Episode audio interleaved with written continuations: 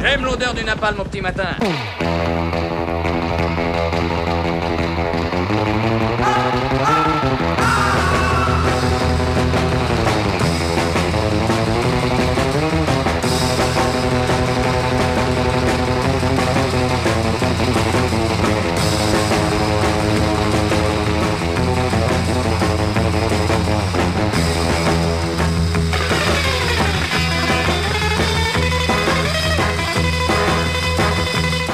Je lis euh, souvent, voire trop souvent sur les réseaux sociaux, vous avez vu, Macron a fait ceci, c'est vraiment une mesure de gauche, ça.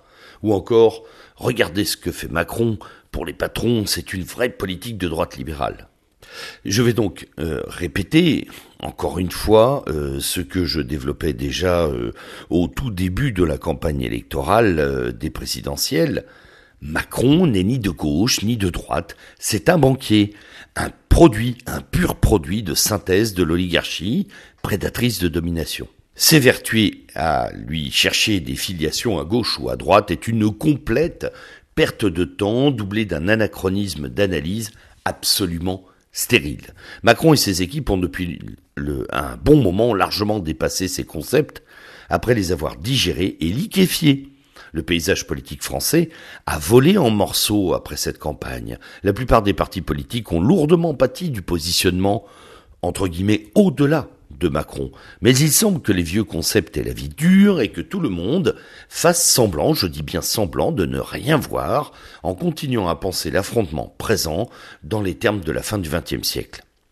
Et personne ne voit non plus que ces régressions, euh, régressions analytiques, cet entêtement routinier à maintenir le politique dans des hémiplégies incapacitantes fait précisément le jeu des macroniens qui, euh, bien que surfant sur un parfait vide idéologique, remplissent les incapacités politiques traditionnelles par leur concept pseudo-novateur occupant ainsi pratiquement tout l'espace communicationnel.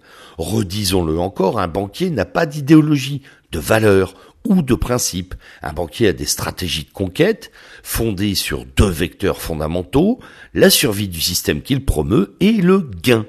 Si guerre de classe il y a, elle se résume alors dans l'opposition fondamentale entre l'oligarchie dominante et le reste du monde, c'est-à-dire 99% des gens qui n'appartiennent pas à cette classe oligarchique. C'est tout. L'action d'Emmanuel Macron est avant tout guidée par l'obsession continuelle du profit du profit pour sa classe et du profit tout court. Tout ce qui l'entrave, ce profit. Identité, redistribution, culture, les usages, communauté, histoire, la géographie, l'écologie. Tout doit être au mieux neutralisé, sinon détruit. Et le politique en fait bien sûr partie. Macron a d'ailleurs presque failli réussir à détruire le politique lors de la séquence des présidentielles. Depuis, il s'est vertué à le contingenter, à le ringardiser, tout en affirmant que la vraie politique, entendre ici euh, en fait la gestion managériale de l'entité économique et financière France, se joue au-delà dans une sorte de concrétude ultralibérale. Là seulement se manifestent ses obsessions. Flexibiliser, assouplir, réformer, désanctuariser, moderniser, adapter sans cesse, libérer, changer, là aussi se construit le vrai édifice macronien, à savoir la totale métamorphose d'un pays en une entreprise rentable, dédiée au profit des riches. C'est pour cela que son gouvernement, si hétérogène au premier abord, a été en fait construit avec l'objectif d'une redoutable efficacité. Il rassemble toutes celles et ceux qui, de gauche comme de droite, ont compris qu'il fallait lisser le terrain pour maximiser les profits. Il n'y a donc pas de paradoxe à voir se côtoyer Chiappa et Le Maire. L'une détruit les ressorts culturels de ce pays, l'autre ouvre la start-up France aux investisseurs.